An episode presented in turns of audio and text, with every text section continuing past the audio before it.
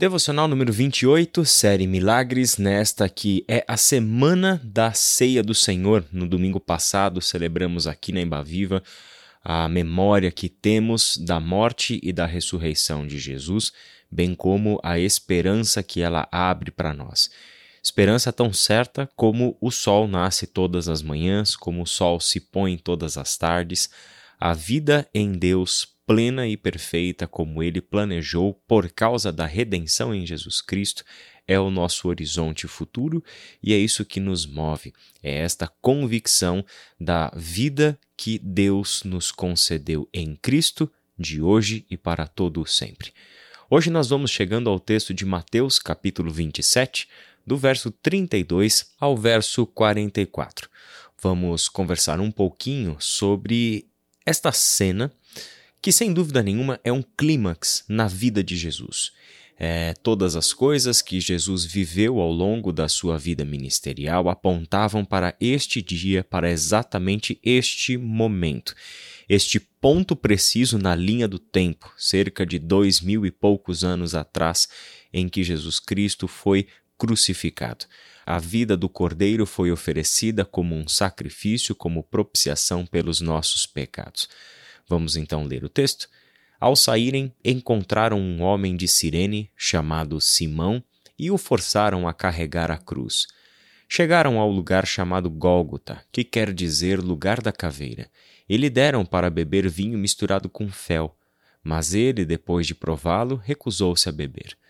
Depois de o crucificarem, dividiram as roupas dele, tirando sortes.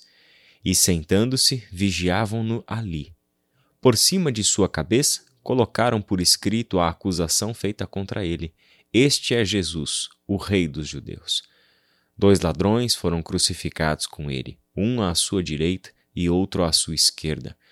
Os que passavam lançavam-lhe insultos, balançando a cabeça e dizendo: Você que destrói o templo e o reedifica em três dias, salve-se, desça da cruz, se é filho de Deus.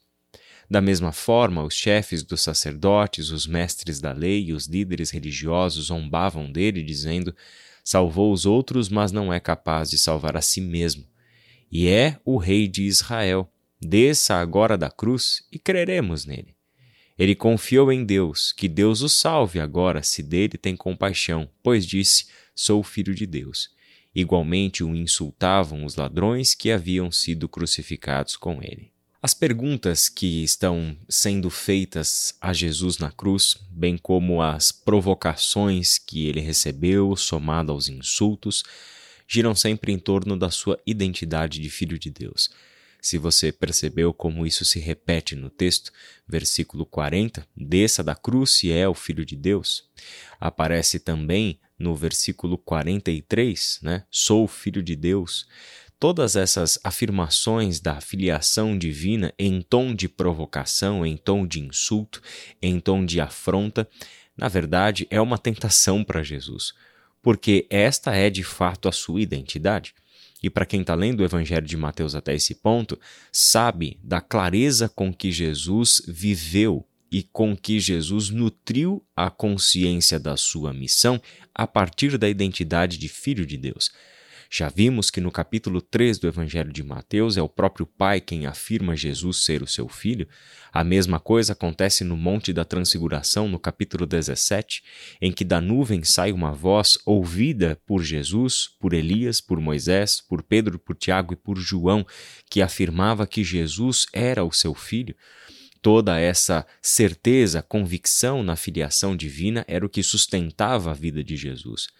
Agora, no momento em que ele está na sua maior fragilidade como um ser humano, pregado em uma cruz, crucificado, exposto à vergonha, humilhado, torturado, sangrando, a todo este ápice de sofrimento que um ser humano pode alcançar, é nesta situação que Jesus recebe tais afrontas.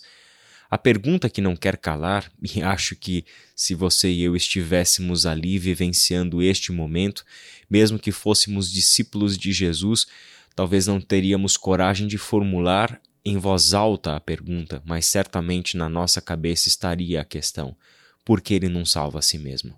Se ele é o Salvador, Se ele é aquele que tem o poder que nós vimos ele utilizar para salvar tanta gente, para realizar tantos milagres, por que será que ele não é capaz de salvar a si mesmo?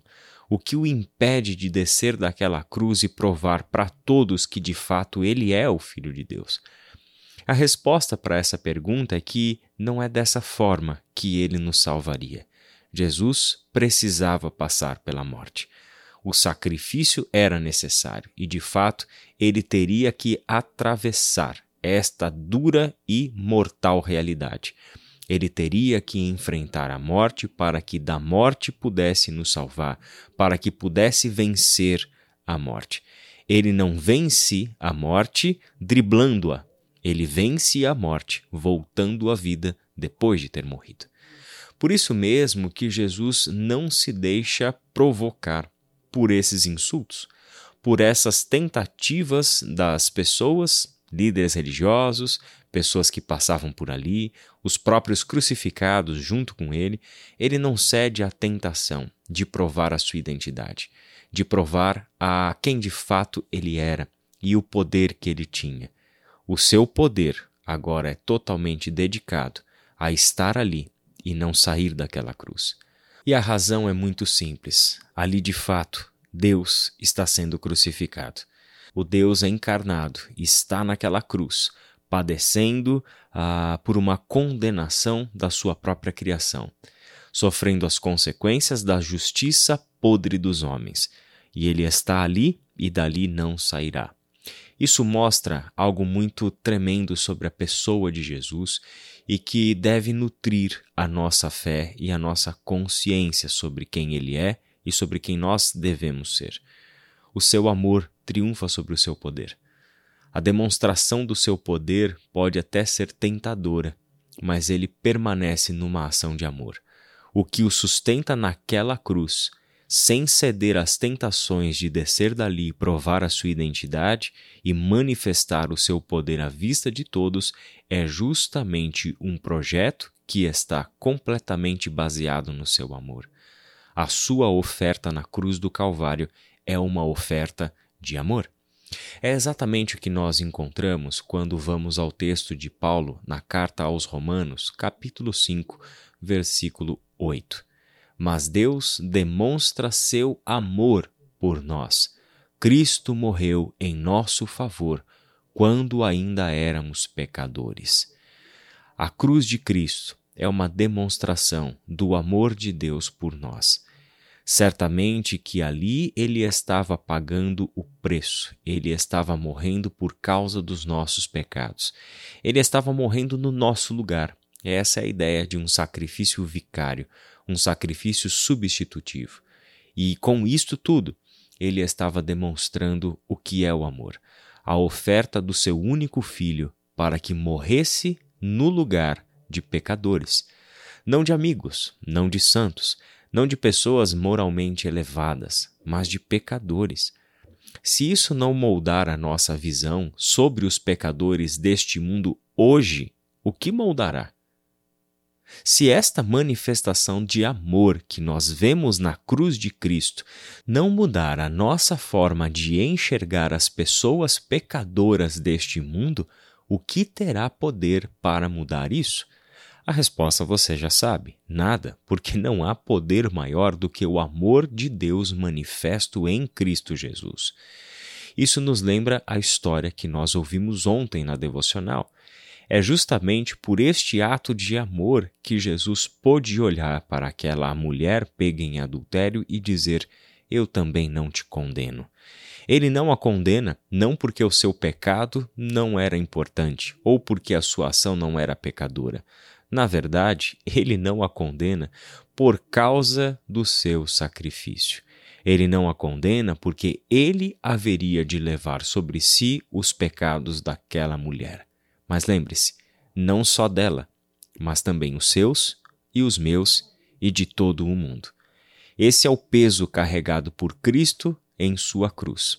Ali estava, o Deus crucificado, o Deus que homem nenhum deseja para si, um Deus completamente impotente, a ponto de não descer da própria cruz, mas a sua incapacidade, a sua falta de poder, na verdade, é uma negação do uso do poder para que se manifeste o poder maior, o poder que de fato pode restaurar o universo, que é o amor. Que Deus te abençoe e até amanhã.